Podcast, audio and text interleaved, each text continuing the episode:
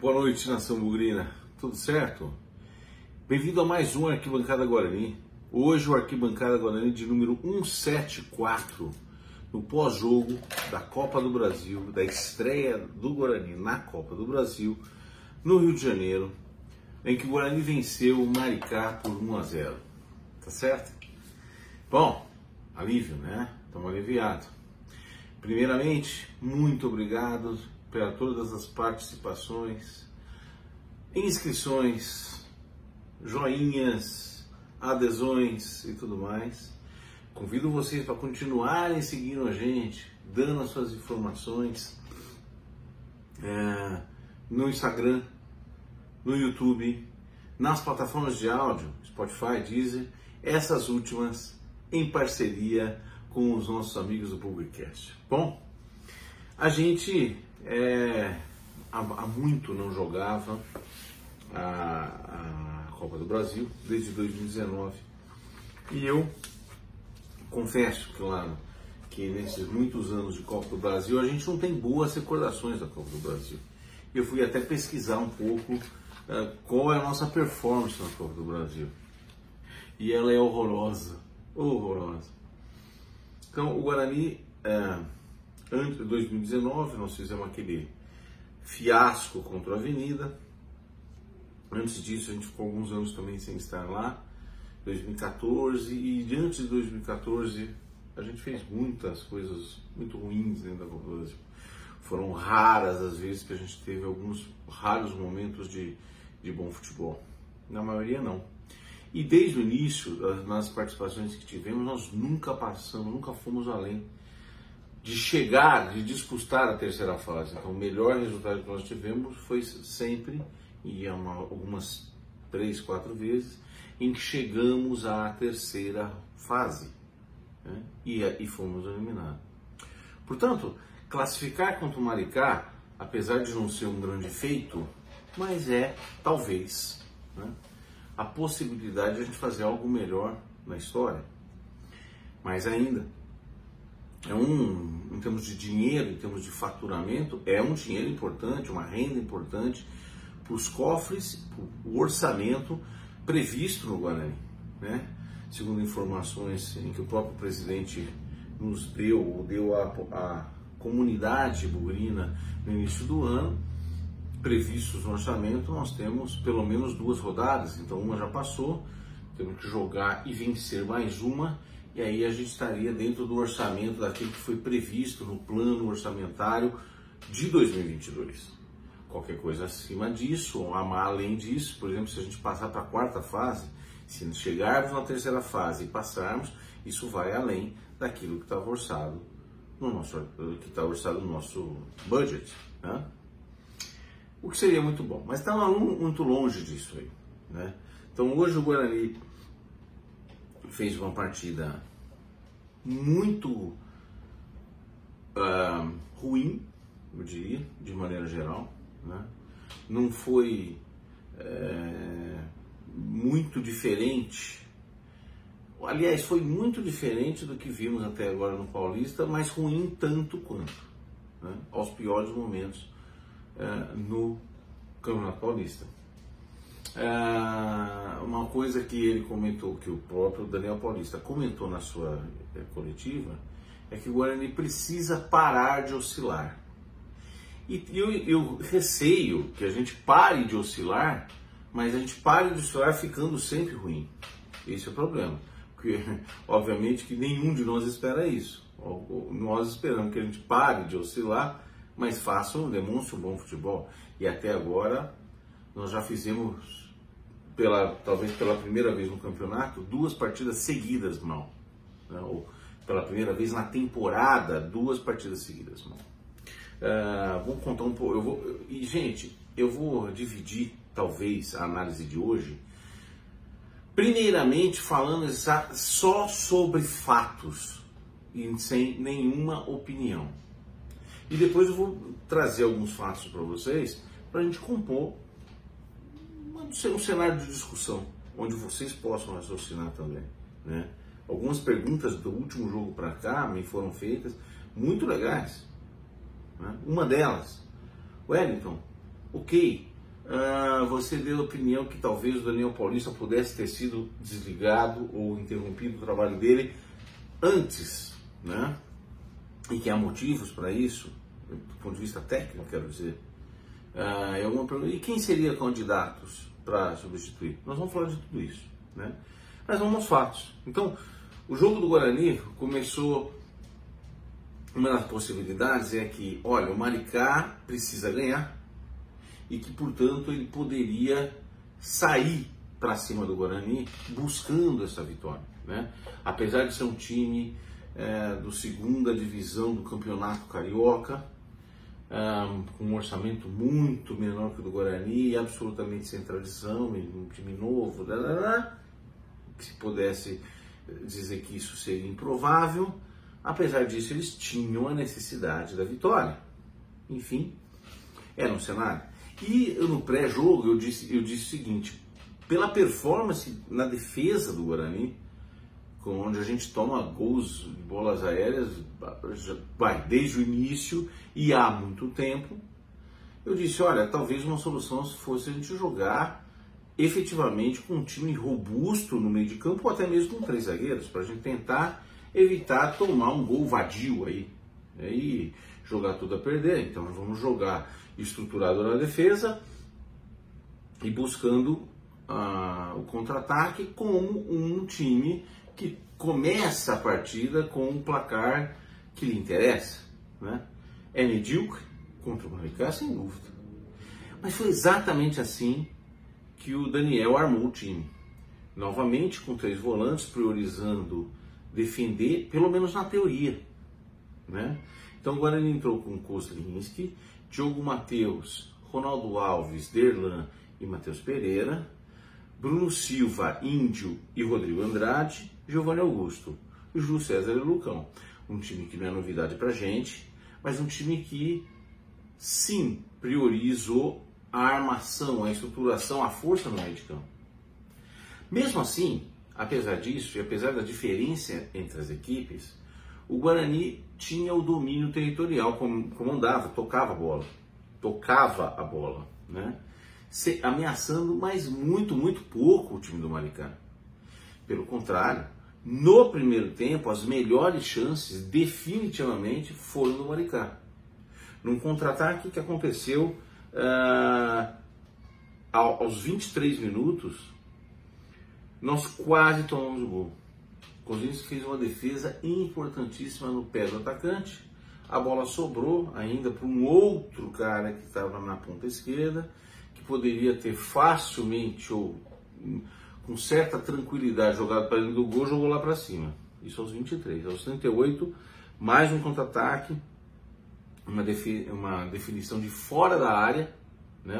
a defesa nossa corta, a bola vai para fora da área, lá na ponta esquerda, o cara chuta de fora e o Kozlowski faz grande defesa de novo aos 38 minutos.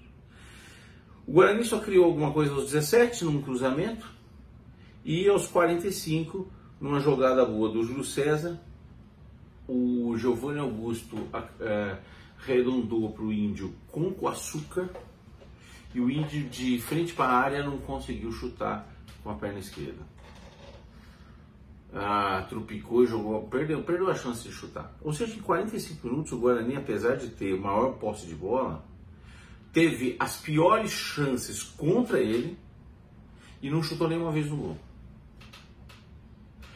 O, sim, o mesmo com bolas, considerando todo e qualquer tipo de perigo e tudo mais, o Maricá foi mais agudo que o Guarani no primeiro tempo, mesmo com a história do jeito que eu comentei com vocês. Surpreendente, né? É verdade que nós temos que colocar alguns elementos. Um calor escaldante, um gramado horroroso, horroroso. Todo o clima ambiente não favorável ao Guarani, inclusive o emocional, porque vinha de uma derrota é, vergonhosa contra o Santo André, né? pressionado, o seu técnico pressionado e tudo mais. Tendo esses cenários definidos, a gente foi para o segundo tempo. No segundo tempo, o time do Maricá já não conseguia mais encaixar aqueles contragolpes. E o Guarani, então o Guarani foi para cima. Não, o Guarani tinha de novo a maior posse de bola, com uma marcação um pouco mais encaixada e, portanto, não sofreu nenhum perigo no segundo tempo. Alguns cruzamentos, onde sempre a nossa defesa é deficiente. Ah, um, acho que um ou dois cruzamentos que a bola acabou indo para o lado do Cozinho, Cozinho que defendeu com bastante tranquilidade. Aos 36 minutos, né, o zagueiro, com a bola dominada dentro da grande área, tentou passar e driblar o Lucão, fez uma pichotada e o Lucão, com a sua vontade rotineira, né, e, e que temos que valorizar de maneira importante, roubou a bola e meteu para dentro do gol, fez 1 a 0 aos 36 minutos. Aos 39, gente, ele mesmo, depois de uma boa jogada do Matheus Pereira pela esquerda, um cruzamento, podia ter feito segundo, e ele fez certo, o, o zagueiro tirou quase na linha do gol, aos 39. Ah, aí nós tivemos algumas substituições, né, onde conseguimos trocar alguns caras cansados, e, e aí no fim do jogo, eu diria para você que quem olha o placar vê que o Guarani teve uma vitória quando poderia empatar, nos classificamos, mas de verdade ah, acho que a impressão que ficou para quem não sabe, ou para quem acompanhou mesmo o jogo, ah, ficou a impressão de que temos, tinha de um lado um Maricá muito corajoso, e definitivamente muito menor, muito ah, com a capacidade menor técnica do que o Guarani, mas que foi muito corajoso, teve muita hombridade e eu não vou dizer que mereceu a vitória, não acho isso, não chego a tanto, mas foi honro, honroso, honrosa a derrota do Maricá. E o Guarani fez uma, uma partida absolutamente ruim e muito preocupante. Por que preocupante? que nós repetimos a má performance apresentada principalmente no segundo tempo com o Santo André, ah, apesar de todos os atenuantes que eu mencionei antes, antes ou seja, campo ruim, calor e tudo mais. Né?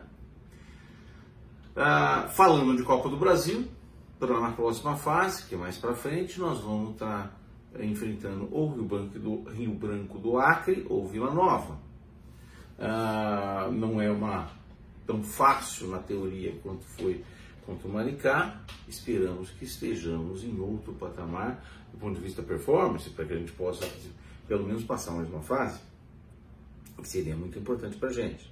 Né?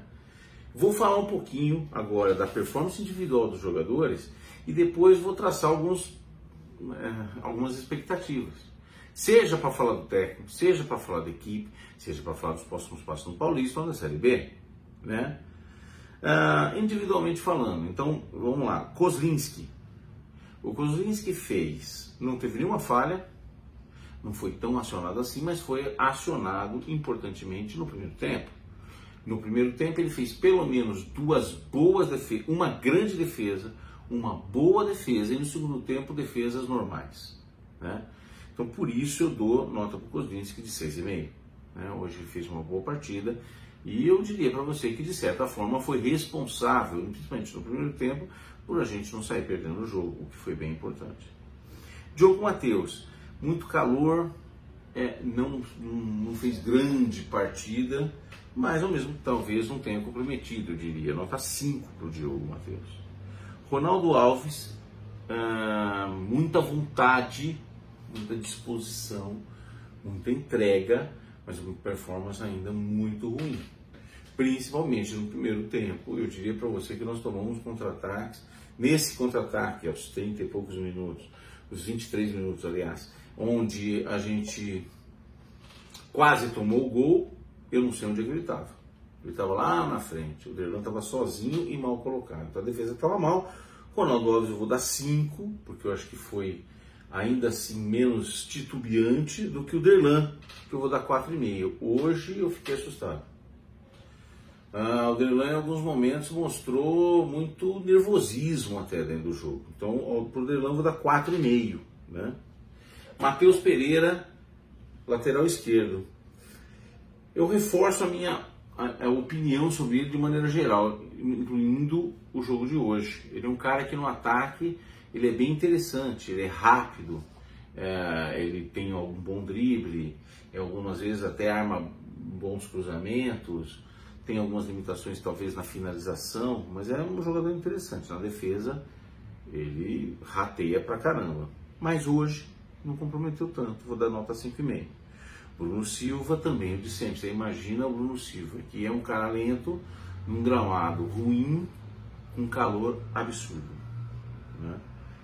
Não foi, não achei que faltou vontade e nem tampouco teve alguma, mas ele, ele deixa a nossa zaga desprotegida. A nossa zaga desprotegida não só por culpa do Bruno Silva, mas inclusive por ele. Nota 5.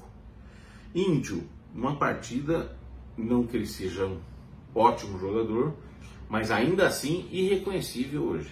Ele estava péssimo, errou muitos passes, errou muitas jogadas. Foi muito mal, muito mal mesmo o Índio hoje, 4,5 para o Índio. Rodrigo Andrade, de novo, é o melhor, é, é, o cara que tem mais categoria desse meio de campo. É quase um meio. Tem até certa tranquilidade, mas não foi bem hoje não, principalmente quando precisou de abacaxi. Saiu aos 65 minutos, vou dar nota 5 para ele. O Giovanni Augusto correu bastante, mas ele é o tipo do, por enquanto, para quem esperava um substituto à altura do Regis, estamos longe disso. Ele abaixa a cabeça e vai embora. É um boi bravo, né? Quer atacar, quer correr, quer carregar e é, não tem tido boa performance. Bateu uma falta ali que a gente via o que ele estava, deu para perceber o que ele estava buscando, mas muito longe de executar com maestria aquilo lá. Então, 5,5. O Júlio César não fez uma má partida, melhor do que talvez o último jogo, alguns jogos ruins dele, mas ainda assim, talvez por causa do calor e tudo mais, muito limitado. 5,5. Lucão, ele é o expoente positivo, na minha opinião, dos últimos jogos. Marcou três gols né, nos últimos três jogos. Hoje, de novo, marcou um gol. Claro, pessoa, o, zagueiro errou à frente dele, mas ele não perdoou, né? E ele é sempre muito combativo, sempre muito raçudo, uh, joga com espírito bugrino, impossível pensar no time sem ele hoje. 6,5 para o Lucão. Uh, aos 65 minutos entraram Iago no lugar de Rodrigo Andrade e Vitinho no lugar de Giovanni Augusto. Iago foi importante algumas puxadas, mas na hora de tirar um 10 ele uh, não foi bem. Né? fez uma razoável partida, vou dar nota 5 para Iago. Vitinho, eu até brinquei, é uma tiriça desgramada. Eu não vi muitas partidas dele. Tinha essa impressão quando ele jogava em outras equipes, mas é um amarelão. Olha, tomara que eu mude muito, mas é um amarelão de quatro costados, quatro e meio para o Vitinho, né? Aos 87 minutos entrou Nicolas Careca no lugar de Lucão e Madison no lugar de Matheus. O Madison sem nota praticamente não apareceu. O Nicolas Careca, eu gostei muito da, da, da, contratação dele. Acho que é um cara que tem potencial, não comprometeu hoje, eu vou dar nota 5, nos poucos minutos que jogou, acho que ele jogou uns 10 minutos. Mas a gente vê, eu vejo potencial nele. Acho que é um bom substituto para o Lucão. É uma pena, porque não dá para tirar o Lucão de jeito nenhum, mas talvez, por que não? jogar junto com o Lucão em algumas partidas.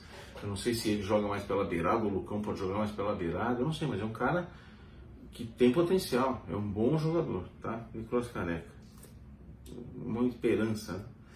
E aos 90 ela vai pedrada, entrou o Hernando no lugar do Índio para fechar mais, também sem nota, né? De maneira geral, acho que nós temos, e agora vamos falar um pouco do futuro, né? Então nós temos um time hoje Está em segundo lugar no grupo do Paulista, com muito, uma campanha muito ruim. Não é de altos e baixos, uma campanha ruim. Campanha ruim. No, na Copa do Brasil, classificado para a próxima fase. Ah, estamos no início do ano. Acabou, acabou agora, faltam 10 meses para acabar ah, o ano, ou 9 meses para a gente chegar na onde a gente vai avaliar de fato como foi a nossa temporada. Falta muita água ainda para passar debaixo dessa ponte. Mas eu acho que nós temos pontos muito preocupantes. Muito preocupantes. Vou começar pela, pelo time, pela equipe. Então tem sempre essa discussão se é um time que foi bem montado, se é um time melhor que o ano passado, sim ou não. O ano passado bateu uma trave e não subiu, papapá, aquele papinho, né? Ah, eu acho que nós temos uma defesa muito ruim nesse momento. Pelo alto, um perereco. Eu acho que sim, nós temos, na minha opinião, duas coisas a fazer para o brasileiro. Precisamos de mais um zagueiro, né?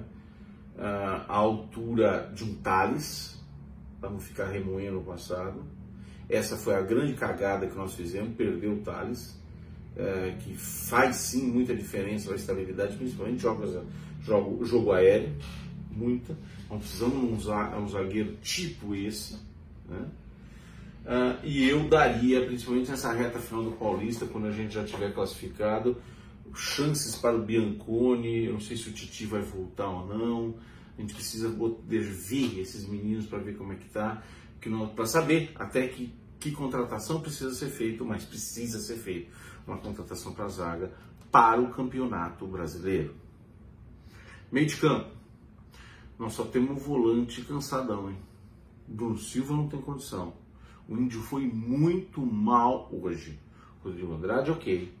O Silas, eu não sei. Madison é muito fraco, então nós precisamos pelo menos mais um volante. Pelo menos mais um. Tá? Meias. Eu não tenho dúvida de que os nossos dois meias, o conjunto Giovanni Augusto Vitinho, porque, né? Um jogo joga um, outro jogo joga outro, um outro jogo joga uns dois. É muito pior, de um nível muito pior do que o que tínhamos no, no ano passado, Regis e Andrigo. As opções com Regis e Andrigo estão além do que a gente tem e poderá ter com Giovanni Augusto e Vitinho. Temos o Caio Henrique ainda, que não jogou nenhuma vez. Então, além de ver o Caio, nós precisamos trazer, talvez trazer um outro meio.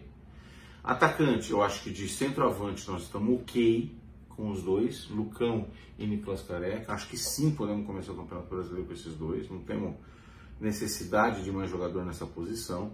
Mas atacantes de beirada, eu só vejo o Júlio César e o Iago. Ronald não tem condição, na minha opinião, e o resto eu não vi jogar. Maxwell não tem condição. Lucas Venuto, eu vi minutos, minutos, mas se não joga com esses caras aí, provavelmente não tem nível também.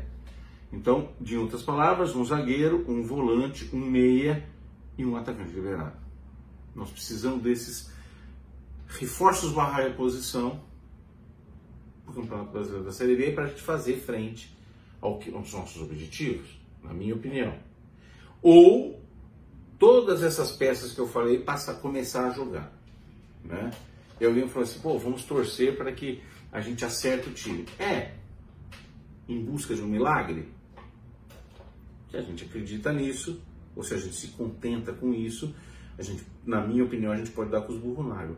Se a gente não cumprir os targets que temos esse ano, só, ainda menos mal. O duro vai ser se a gente tiver uma performance que possa nos levar a algum risco, como, por exemplo, o Paulista está levando. Então eu acho preocupante nesse sentido. E nessa esteira, nessa discussão, nessa linha de pensamento, também recai as dúvidas que ele tem sobre o Daniel Paulista. Ah, tem muita discussão aí sobre, por exemplo, qual é o ambiente que temos entre os jogadores. E esse ambiente entre os jogadores passa pelo Giovanni Augusto, muito comentado, e passa, na minha opinião, pela própria liderança é, e quanto está na mão do Daniel Paulista esse elenco. Além disso, a performance do Daniel Paulista não é boa. Nos 10 jogos que nós tivemos, definitivamente não é boa. E sim, há nomes para a gente colocar aqui? Há, na minha opinião. Se acha, só que é uma decisão que direção, presidência tem que saber. Eu acho que nós temos que ter, gente, convicção do que nós queremos para o Guarani esse ano. Uma das opções é a gente apostar, esperar, torcer para que o Daniel Paulista aprume este time que está aí agora e a gente volta a ter a performance parecida, similar com o que tivemos no ano passado e aí a gente ainda assim talvez não atingisse o objetivo. Qual a chance do Daniel Paulista, com essa equipe que está aí, conseguir uma performance melhor do que tivemos no ano passado, porque a gente precisa de um tequinho melhor do que tivemos no ano passado para poder atingir o objetivo. Então, se temos um time que se mostra pior do que o ano passado, com o Daniel Paulista, que é o mesmo do ano passado que não conseguiu os objetivos, há a chance probabilística de a gente conseguir melhores resultados esse ano? Até há, mas é uma probabilidade menor do que do ano passado. Simples assim. Então, se a gente quer aumentar um pouco isso, tem que melhorar o seu time, tentar subir um pouco o nível do seu time e, ao mesmo tempo, consertar os problemas do técnico. Ou com esse técnico, ou com outra opção. E dentre, se a gente optar, se a direção optar por outras opções, e espero eu que aconteça isso, se essa decisão for a desejada, que aconteça isso antes do brasileiro. Porque depois que a gente tiver já danado no brasileiro, não adianta mais. Né? Mas tem que ser por convicção, não é porque o Hélio está falando, porque a torcida está gritando, porque ela é impaciente, não. Eu, eu tenho dúvida se a direção tem convicção de que o Daniel vai fazer esse trabalho. Certo? E se não tiver é, convicção, há é, peças no, no cenário? Há. E de dois tipos. Peças de um nível de experiência parecido com o do Daniel Paulista e peças com um nível de experiência maior do que o Daniel Paulista com preços um pouco diferentes. Tá certo? Eu não vou querer, eu não quero falar nome hoje ainda. Acho que não é momento para dizer isso. Não quero é, atrapalhar ou levantar poeira em cima do trabalho atual. Não estou contra o Guarani, eu estou a favor do Guarani, mas acho, na minha opinião, que nós não vamos conseguir ter performance melhor com um time pior com o mesmo técnico, cometendo erros parecidos. Esse é o problema. E de fato, o ambiente não é o mesmo do ano passado. E nós temos algumas deficiências super importantes. Nós precisamos resolver isso para o brasileiro.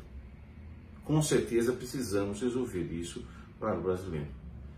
Ah, sim, há técnicos de nível de experiência parecido com o Daniel fazendo boas campanhas nos campeonatos regionais já hoje já hoje, que seria, poderiam ser opções boas para o Guarani. Né? Ah, e há também técnicos disponíveis aí no mercado que, que, que foram técnicos ah, que levaram seus times a acesso nos últimos anos, nas últimas campanhas, ou seja, sabem o caminho das pedras e que o Guarani poderia trazer para cumprir essa missão. É isso que nós temos que pensar. Se essa direção tem convicção de que o Daniel Paulista é capaz de fazer esse acesso, ok. Eu não tenho essa convicção, sinceramente.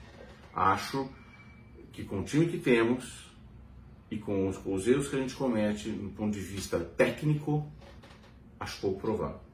Tá bom? Mas é, é matéria é discussão que eu quero ouvir a opinião de vocês ainda e a gente discute no pré-jogo. De Palmeiras e Guarani. É, gente, domingo. Haja coração. Vamos rezar muito, porque as perspectivas não são nada boas. Tá certo? Mas vamos deixar essa para o pré-jogo. Um grande abraço para vocês, até mais. Tchau.